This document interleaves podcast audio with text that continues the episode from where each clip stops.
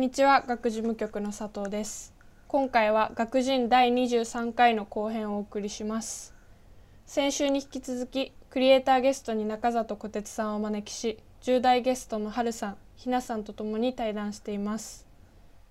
フォトグラファーやエッセイストアートディレクターイベントオーガナイザーなど幅広く活動されている小鉄さんと大学に通いながらそれぞれのテーマのもと精力的に表現活動を行う春さんとひなさん。そんな皆さんの活動を通してそれぞれの表現の形やそのルーツそしてそこから生まれるコミュニケーションをテーマに対談していった前回今回の後編では前編のトピックがさらに深まっていきながら小鉄さんの19歳の時のお話や10代ゲストの2人のこれからについても対談を通してさらにお聞きしていきました。そういったところでさ、ひなちゃんの場合さ、なんかこう、対人っていう作品ではなくさ、なんかこう、自然とかさ、なんかこう、なんだろう、もっとエネルギーみたいなところなのかなって感じるんだけど、なんかそういったものを、こう、相手にして作品を作るってさ、なんかこう、どどういう感覚なんだろうって思うんだけど。なんか、いや、エネルギーはすごい、うん、本当その通りで、うん、って本当になんか自分で言う心臓みたいな、うんうん、そういう風に感じるんですなんか母の大事とか言われるけど、うんうん、本当にそういう感じがやっぱするんですけど、なんかさっき小鉄さんがこう作品作るぞってモチベーションじゃないっておっしゃってたんですけど私はめっちゃ作品作るぞってモチベーションになるタイプなんですよ。なんかさっきそのあの昔の人が考えてた古代エジプト人の地球とか、うん、そういうのを話す時のワクワクが自分が作品を作って完成させたら、新しいそれが見れるみたいなそういう気分なんですけど、うん、めっちゃいいね。だからなんか作るぞってなったらもう超ワクワクワクワクみたいな、うん、そういうモチベーションでで人じゃないそう相手が結構人じゃないっていうのは本当そうで土だったり、うん、あの土の中に住んでる生き物にやっぱ興味があって、うんうん、あのとかその昆虫あ昆虫芋虫みたいなああいうものが好きで。なんかなどういう感覚なんだろう。でもやっぱり作品を見てくれる人っていうのは、うん、人なんですよね。人が作品を見て、でも私が表現してるのはその人対人じゃないかったりするその中で結構、なんだろう、だからこそなんかインスタレーションっていう形態を、空間を使って、そのそこに地中みたいなものを表現うん、結構強いですけど言葉が。なんかその空間の中に鑑賞者になってくれる、うんうん、私が作ったインスタレーションの中に入るとそれで完成するというか、はいはいはい、その人も込みの世界ができるというか、うんうん、なんかその対人に見せるための方法っていうのをずっと探ってるんですよ。その人であったものに興味がある中で、うんうん、人に見せるっていうことをずっと考えてる中で、やっぱインスタレーションっていうのは人が空間に入るから、うん、その何かを絵とかをこう見るっていうその距離感ではなくて、うん、その空間の中に入れてしまうことができるので、っていう感じでインスタレーションっていう形態をとって、うん、そのなんか最終的な目標としてはなんかその自分が分解者とかそのまあキノコとかその幼虫とかにをこう見てるようなその世界をインスタレーションの中でその鑑賞者がその生き物の一員となるような生き物みたいなその、うん、私の作るインスタレーションが地中となってその中の生き物の一人として鑑賞者がいるみたいな、うん、なんかそういう距離感を作れたらいいなっていうふうに思ってます、ちょっと。なんかさそのさ虫とかさその地中の中にいるあの生物だったりとかなんかそこの目線だったりそこの一員に自分たち、まあ、こう見ている人たちがねこう入り込むことで何が見えるんだと思う？う何が見えるんだろう。うん。かあそれは、なんか、例えば、土を扱いたいって言った時に、土を扱ってるアーティストって意外といて、実は。でもなんかやっぱ土に誠実になろうとすると土が最終的に素材になってしまうっていうことがあるんですよ。土があの完成された土でも、本当はそそこに生きてる生き物も実はずっと行ったら土になるし、うんうん、なんかその石と小石もそうだし日本とか草木も実は土なのに長い目で見たら、うん、だけど土って言ってしまうとその完成された土が素材ただの素材になってしまうみたいなことがあって、うんうんうん。でもそれを大きく話を広げていくと人もそうで土に触れてる自分たちだって土みたいな、うん、ななんて言うんだろう。その土って言った時に私は土を素材として土だけを見たくないんですよ。うんうん、土にいる土の中にいるこんあの幼虫とかその生えてるキノコとかそのそういうものを土として観察したい土の人として観察したいんですよ。でもそれって広げていくと人間にもたどり着くので、うん、なるほど。世界観ですね。なるほど。つまりわかんない。あのざっくり話してしまうけどなんかその、まあ、自然だったりとかなんかこう大地だったりとかそういうこう、まあ、人間と別のものとされている、うん、エネルギーだったりこう自然物っていうものが実際実際はというかめちゃくちゃにこう分解していってこう細こう、うん、分解してまた最高を作るわかんない。なんかこう分解していけば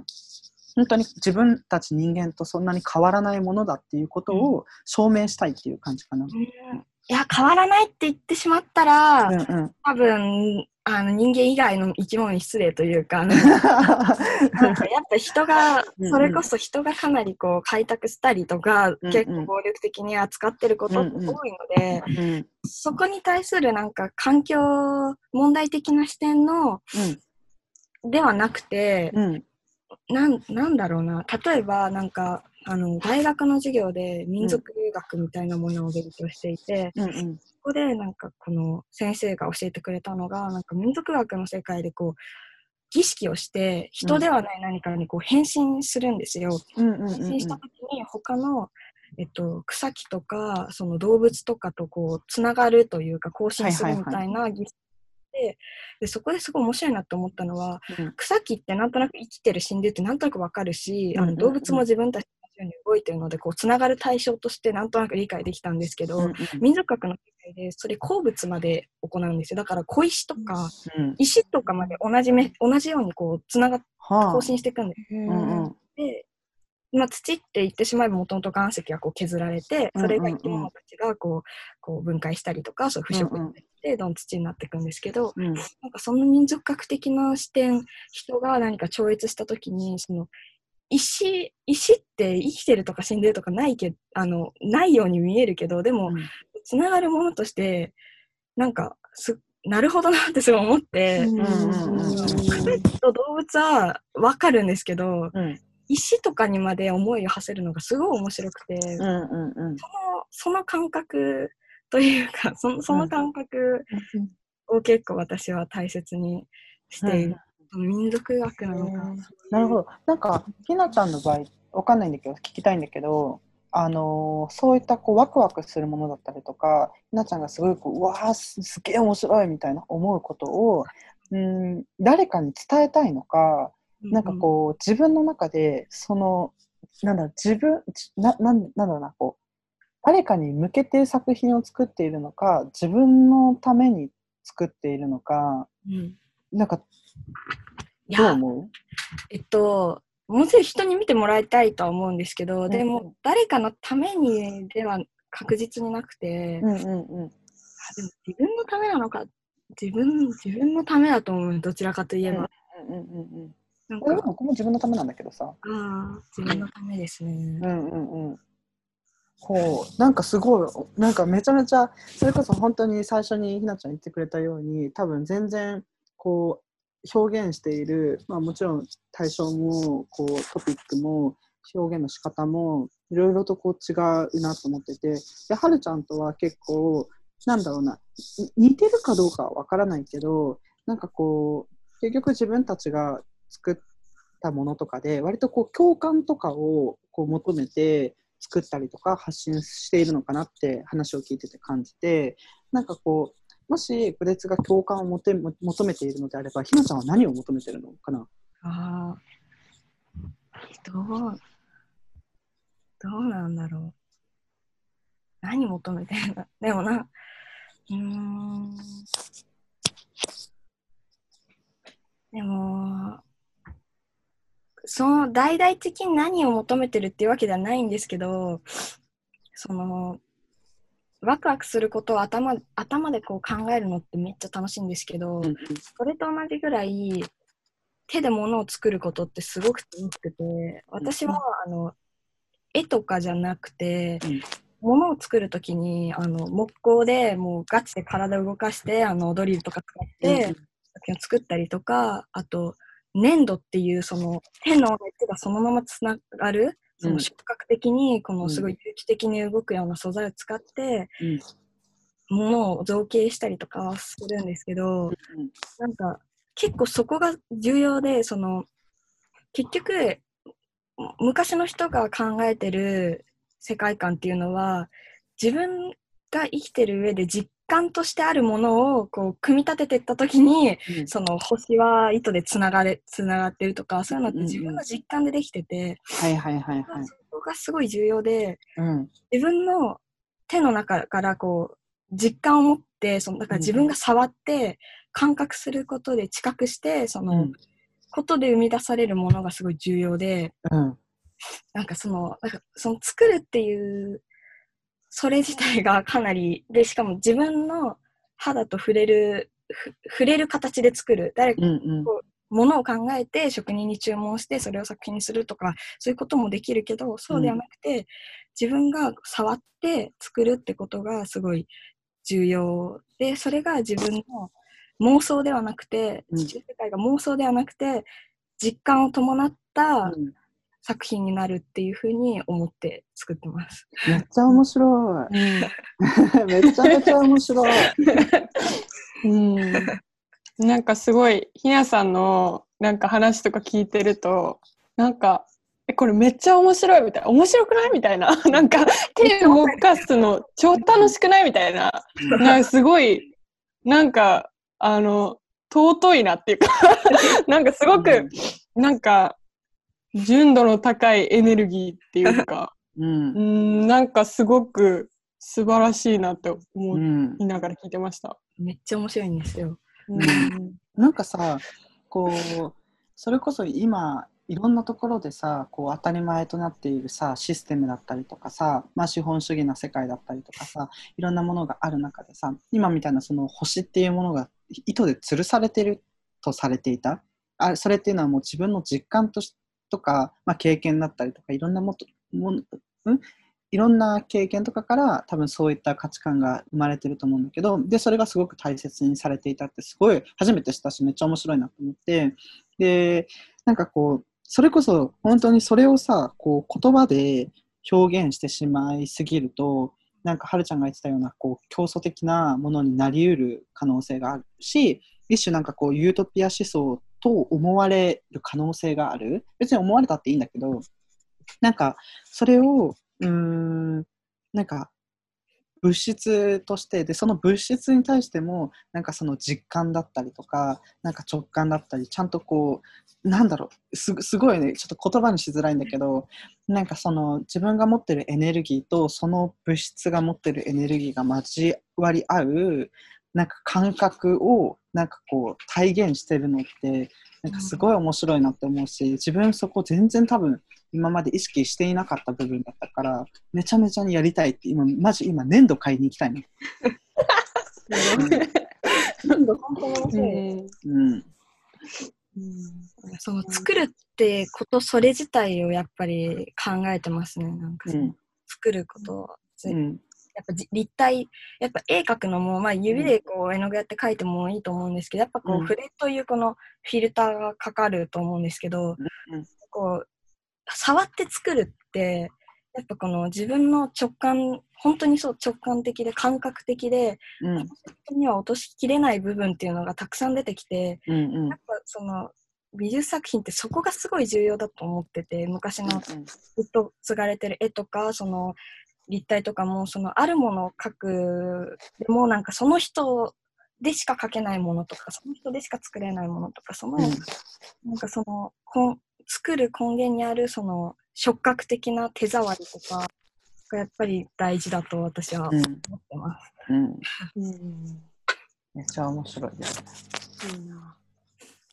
で本当写真とかもそうだと思います。なんか私は写真あんまりこう得意とか、なんかあの、撮ってあんまりいいって思う、いい写真を撮れたことがないので、ちょっとあれ、苦手意識がちょっと出ちゃってるんですけど、うん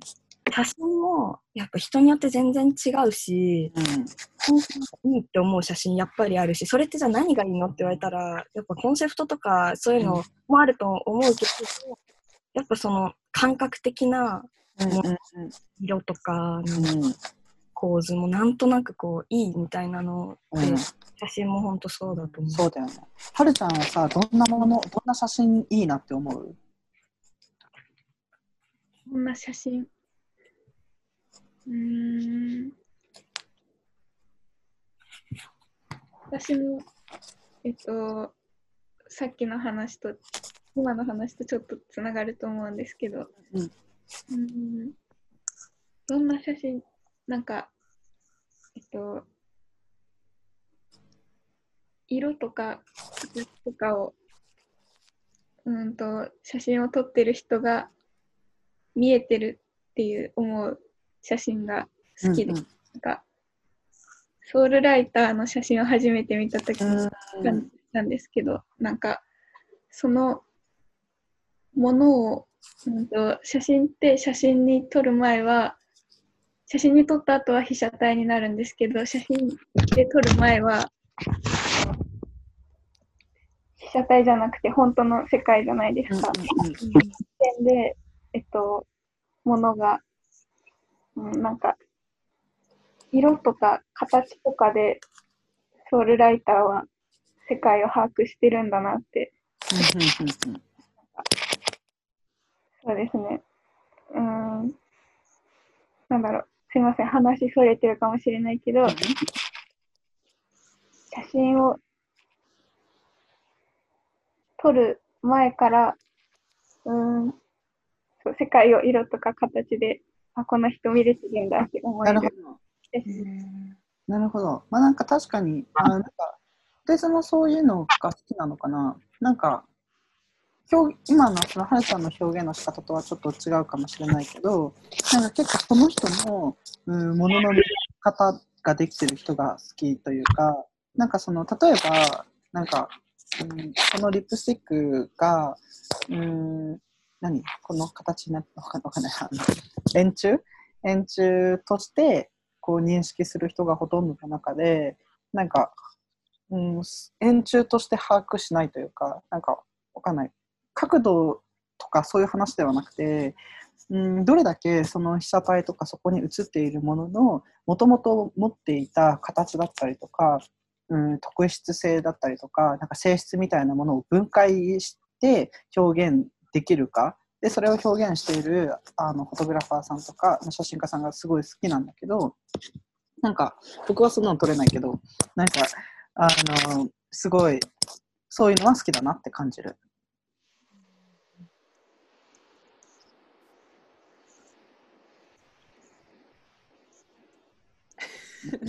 はるちゃんすごいうなずいてるけど どうどうですか？いやなんか、一緒だなって思いました。うんうん一緒だなって思うからこそ、なんか、すんなり全部話が入ってきちゃって、あんまり、嬉しい。ありがとうございます。ちょっとそろそろ時間が迫って迫りつつあるので、はい最後にじゃあ、はるさんから一個質問してもらって、じゃあ次に行きたいと思います。はいそう私は今、19歳の大学1年生ですけれども、と節さんも多分途中まで大学に行ってらっしゃったけど、私は今結構、日々若いうちにちゃんと確実に何かをしなきゃって思って、うん。多分からやってるんですけど、節さんは私と同じ19歳だった時に、大学の勉強とか以外には、どうして過ごして えっとね、大学がその山形にある東北芸術工科大学っていう大学のコミュニティデザイン学科っていうその地域活性化とかをその地域課題をそのコミュニティを形成してそのコミュニティが課題解決をできるまでこう伴走するみたいな分野をあの勉強していたんだけどあの大学が鬼ほど忙しくてあの本当に朝なんかねすごい特殊であのあるそのなんだゼミみたいな感じでこうグループ分けされてでそのグループごとにその地域を選んでその地域に入って実際にその地域の行政とあと町の人たちと一緒にその地域活性化をするプロジェクトを作っていくっていう授業だったからもうなんかその座学とかもちろんなんかこう必須科目とかで必ず受けなきゃいけない授業は大学行ってたけど基本的にはもう現地に行ってもうこうフィールドワークしたりとかその現地のに住んでるあのおじいちゃんおばあちゃんとかとめっちゃコミュニケーション取ってなんかこの街をどうしていきたいかみたいなものを調査してでその人たちが、うん、望む地域を作っていくお手伝いをしていたからもう本当にそこに行くしかなくてっていうのもあって結構あの本当に朝の7時から朝の3時くらいまでずっともう拘束されてずっとやらなきゃいけなくてっていうのもあって本当何もできなかったんだよねあの時。でできなくて、うん、遊ぶこともできなかったしサークルもできなかったしでも生活しなきゃいけないから本当に空いた時間でバイトしてみたいな感じでなんかやりたいことが全然できなかったんだよね当時。でそれもあって大学辞めたっていうのもあってなんかこう学びたいことは学んだ学んでいたし学べていたし、うん、価値のあるものだと思っていたからあのすごいためになったんだけどでもそれこそなんかこう、うん、僕も当時こう若いうちにいろんなことやっておきたいと思っていたしなんかこう、うん、遊遊びたかったしなんか普通の大学生みたいなことしたかったしなんかってなった時にそれができない現状遊び遊びたかったからやめたわけじゃないけどでも、うん、身動き取れない状態っていうのがすごい嫌でやめたから19歳の時は大学の勉強しかしてなかった正直。でも関心事としてはあのもう海外に行きたすぎてやばかったからあのそうだね海外のカルチャーをめっちゃうん身近に置いておいたり、まあ、音楽聴くのも映画見るのもそうだしうんそうだね。お金貯めて休み何冬休みとかにアメリカ行ったりとかしたりとかはしてたかな。なんかうん。なんかうん。辞めてからの方がいっぱいいろんなことした。うん。十二十歳で辞めたんだけど二十歳で辞めた後はめちゃめちゃクラブ行って遊んだりもしたしあのそれこそなんかその時は本当に何者かになりたいみたいな気持ちがすごく強かったからなんかこうなんか不思議な形の名刺作ってそれクラブでなんかばらまいたりとかしてた。でもなんかなんかそういうねすごいその時その時にこれしなきゃって思ったことをとにかくやってたかもしれない。でそれは今考えればダサいとも思えるけどでも別にその時それはその時の正解だったからそれが自分にとっての。だからそれをなんかそのままなんかいろんなしがらみとか別にこうするべきじゃないよなとかこれ今することじゃないよなとかそういうの全部取っ払ってもうで別に時間あるからやるわみたいな。別に止めるものは止めるものはマジで自分の心しかないからもうそれだけ突破しちゃえば秒でできるからマジ何でもししできるんだったらしてた19歳の時、うん、爆発して20歳から遊びほうけたけど。作逆に今考えるとダサいかもっていうのは、なんか、なんでですか？え、ね、だってさ、クラブでさ、自分の名刺ばらまくってやばくない？なんか、写真、写真がつ、写真が連なった名刺なんだけど、だからなんかそのインスタグラムの ID 書いた紙をばらまくとかしてて、なんか何してんのって思って。なんか、なんかその時はめっちゃ、なんかフォロワーが欲しいって思ってたの。で、なんかこう、フォロワーがいれば、多ければ自分の発信したいことが多くの人にこう届きやすくなるって思ってて、あのーなんか、フォロワーを増やすことしか考えてなかった、その時はね。なんかそれは今思うとダサいなってめっちゃ思う。なんか、そんなこと全然必要ないというか、なんか本当に自分が表現したいこととか発信したいことを伝え続けていれば必ず誰かに届くし、おのずとこう自分の作品って言えるものができた時に、その作品が自分をどこかに連れてってくれる。いろんな人に出会わせてくれるし、いろんな場所に連れてってくれるっていうのを、まあ、身をもって体験したから、別にあそこでクラブでなんか名刺ばらまかなくても全然良かったなっていうのは全超思う。うん、えちなみに今何してるんですか？なんかあの大学以外で。そうですね。あんまり、えっと何も、何もじゃないけど、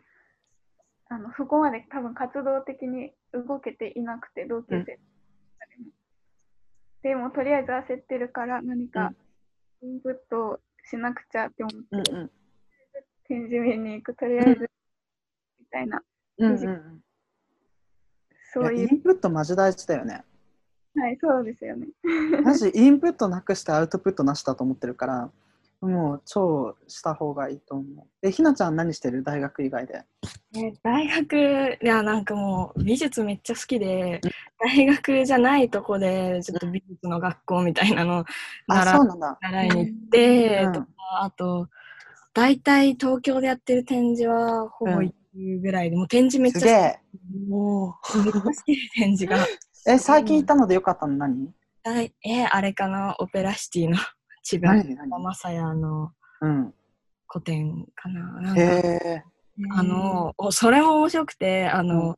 粘土とか、こう、物とかをこう組み合わせて、まずうん。インスタレーションを作るんですよ、千葉うんうんマサそれを、さらに絵画に描くんですよ。で、作品はその絵画なんですけど、うんすごい不思議な情景で、うんなんかそれこそなんかシュルレアリスム的な、なんかこの、うんうん。は実際にはないような、なんか情景、いはいはそれを実際にアトリエとかに作って描くみたいなことをする面白い画家の方がいて、い。うん。この人が今やってる展示が、めっちゃ絵画、その人のずっと見たかった絵もたくさんあったし、うんうんうんいるんですよ。亀が歩く、亀がいるんですうんうよ。んうんうん。亀が歩くための道があって、そこにうんうん絵画がこう飾ってあって、割と亀のためみたいな感じ面に白組まれてたりして、それが面白かった。え、いいね。ちょっと調べてみよう。す。はい。オペラシティ。え、佐藤さんは何をされてます？えっと私はもう学1年ぐらい学で働いてるんですけど、はいはいはい。もう今はなんかめっちゃ学の人なんですけど、うんうん。あの、うんと、私今二十歳で、はい。えっと高校で写真を撮ってました。うーん。で卒業してまあ今学って感じです。うんうんうん。あ何してる？んあでも映画が好きです。映画見てます結構。僕も見てる。あ、僕も映画めっちゃ見てたかも。あー19歳の時、学生の時。今あれば映画めっちゃ見てた。え、佐藤海さん、私知ってるかもしれない。収録中に？何何？なんか4人展やってませんでしたか？デザイン。あ写真と、あーえでもそれ2年前とかですよね。善陽寺さんとか。あそうそうそうそう。あ、知って、私それ見に行きましたもん。すごい。すごい、そんなことあるんですね。えありがとうございます。はいなんかあの写真がなみなみになったステッカーとか売ってます。それこの前まで MacBook に貼ってましたよ。やば、剥がされてるよ。剥がされてるよ、佐藤さん。うわねえすごい。すごいね。こんなとこで再会するとは。うん面白い。うん、でもこれも本当にコミュニケーションですよね。うん。作品うん作ってっていう。うん。ねでもだからなんかちょっと質問変わっちゃうんだけどその19歳の時何してたかって言われたら本当に全然何もしてなかったんだけど忙しすぎてね。でも、うん、と今のマインドで19歳になってたらうーんえはるさん今東京？そうです東京？そうです。なんか、もう本当、あ、まあでも今ね、あの、ご時世的にちょっと出づらいけど、でもなんか本当にいろんな人と会ったらいいと思うし、なんか、うん、なんか同世代もそうだし、ちょっと上の世代の人もそうだし、なんかこう、別にロールモデルを見つける必要はないけど、でも、うん、なんかいろんな人に出会えば、なんかその人のこう要素として、あ、この人のこういう部分いいなとか、なんかそういうのたくさんこう、なんかくっつけてって自分なりのなんかこうペルソナみたいなの作ったっていいと思うしなんかこうそうだねなんか多分本当にいろんな人と関わることで自分の思想だったりとかその死に対する恐怖だったりとかもなんか多分いろんな方向にアップデートされていくかなって思うからなんか若いうちになんか若いうちにって関係ないけどねまあ本当に一何歳になってもあのいろんな人と会っていろんな価値観の人と触れ合うことは絶対に大切かなって思います。すごく思います。あの、うん、人と過ごす時間とか、他の人から聞いた話とかで、今の自分が蓄積されてる、うん、自分を蓄積する要素がそれだから、うん。だな、そので、逆に、その、こととか終わることで怖くなっちゃう時もあるんですけど、うんうんうん。和らげる方法としても、ここにいる限り、他のみんなが生きてたみことの証明になるなって思って、うんうんうんうんそうだなって。うんいいですね。なんかそうですね。とスモールトークっていうのをあの設けてたんですけど、はいはいなんかあのすごく今回はこうなんて言うんだろうないい意味でこうなんて言うんだろうな。雑談みたいな感じうんうんうん。ですごくみんなで話せたので、うんうん。ちょっとまあこれはいいかなと思ってるんですけどあの、はいはい。私個人的にもちょっと気になってるのであのはるさんとひなさんの今後挑戦してみたいことちょっと聞いてもいいですか？あはい。あじゃあひなさんからいいですか？はい。えっと、今、一番近く、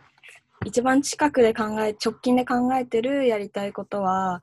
あの、とでかいインスタレーションなんですけど、あの、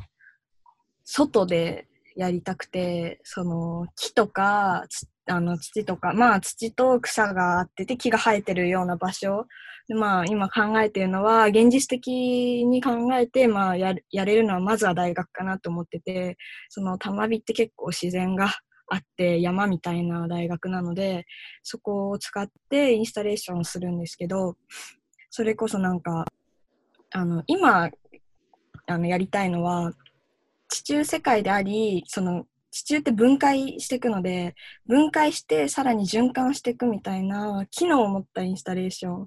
をやりたくて今まで作ってきた彫刻を雨水で腐らせたりとかして腐ったもので構成されてたりとかして、うん。でそれがさらにその外にある木とかあの土とか草と地続きな形でインスタレ作品として結構でかいんですけどそれがなんかこうギャラリーであのホワイトキューブで作品ってあるよりかはもうこう外の木と土と草と地続きな形であるでかいインスタレーションを作りたいなって考えてまあ直近でやりたいことがあともう一つあって あとは映像を作りたいんですけど、あのこの前あのピーター・グリーナウェイっていうあの映画監督の映画を見たんですよ。それがめちゃくちゃ良くて、いや、うん。もう、いや、めちゃくちゃ良くて、なんか、もともとその監督の、めっちゃ動物とか腐らせてく作品があって、それは好きだったんですけど、他の作品を見たときに、なんか、内容が全く入ってこないんですよ。でもなんかもう映像がただひたすらにすごいうんみたいな。だから多分内容を把握するのに多分3回ぐらい見ないと、あの字幕を読む字幕を読むまで目がいかないというか、もう画面が、で見て、まあ、映像をやろやりたいなと思って、ここ1年でそのでかいインスタレーションと映像一つ作りたいなって思ってます。ね素敵。うんうん。はるさんどうですか？私はまず松岡春子としての人間としての松岡春としてやりたいことはさっき言ったみたいにいろんな人といっぱいたくさん一緒に時間を過ごして人のこととか相手そのものの考えを知っていきたいって思っているとあと作家としての松岡春としてやりたいことはとりあえず作品を表に出さなければと思って、えっと、これ初めてあの告知じゃないんですけど言うんですけど3月の15日から18日に儚い花ちゃんっていうミス ID とか受けてる女の子と一緒にデザフェイスギャラリーで2人展をやるので 絵画とか展示しようと思ってます。すごい。初めてなんだ。あ、そうです。初めて。うん、へえ。じゃあ、これ聞いてくれてる人、ぜひ、ね、行ってください。私も行こう。楽しみ。ね。こう、うん、え、てか、19歳、別に19歳の時展示なんて何もしたことないよ。初めての展示21とかかな、多分。あ、へえ。だった気がするから、すごい羨ましい。ありがとうございます。うん、楽しみにしてます。ありがとうございます。じゃあ、えっと、もうそろそろお時間なので、えっと、最後に、えっと、小鉄さんから、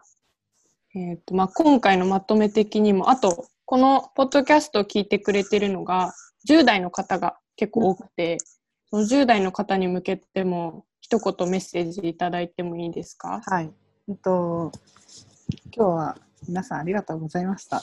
あの、すごいなんか前まで、前までっていうか本当に2、3年くらい前までは結構10代の方々と一緒にこう話したりとか、なんかワークショップやったりとかする機会があったんですけど、なんか最近めっきりなくなってしまっていたから、なんかすごいこういう機会いただけてめちゃめちゃに嬉しいし、なんかこう、全然、まあ僕の中では、なんか、マインド的にはね、全然10代だと思ってるから、なんかそんなにこう、若い子頑張ってるね、みたいなテンションで全然ないんだけど、なんか本当に、同じように頑張ってくれ、頑張ってるなって思うし、なんか僕も同じように頑張りたいなって思うし、なんかそこに年齢は別に関係ないと思っているから、すごいなんかこう、何？僕を別になんか憧れの対象にする必要もないし、なんかそういう、なんだろうな、誰かに憧れを持つことも全然大あのいいことだけど、でもなんかこう自分が表現していることだったりとか、なんか作っているものに自信を持っていれば、なんかおのずとその作品とかがもういろんなところにあの人たちを連れてってくれるってあの僕は信じているから、なんかでもそれを自分の作品を信じてくださいって思います。かな？なんか、だからすごい、本当に久しぶりにこういう風に話せて、すごいあの刺激をもらったし、なんかめちゃくちゃに僕は大学生になりたいなってすごく思ってます。なんか、めっちゃ大学生したいってすっごい、なんか別に今の話を聞いてて大学生になりたいなって思ったわけじゃないけど、でも、なんかこ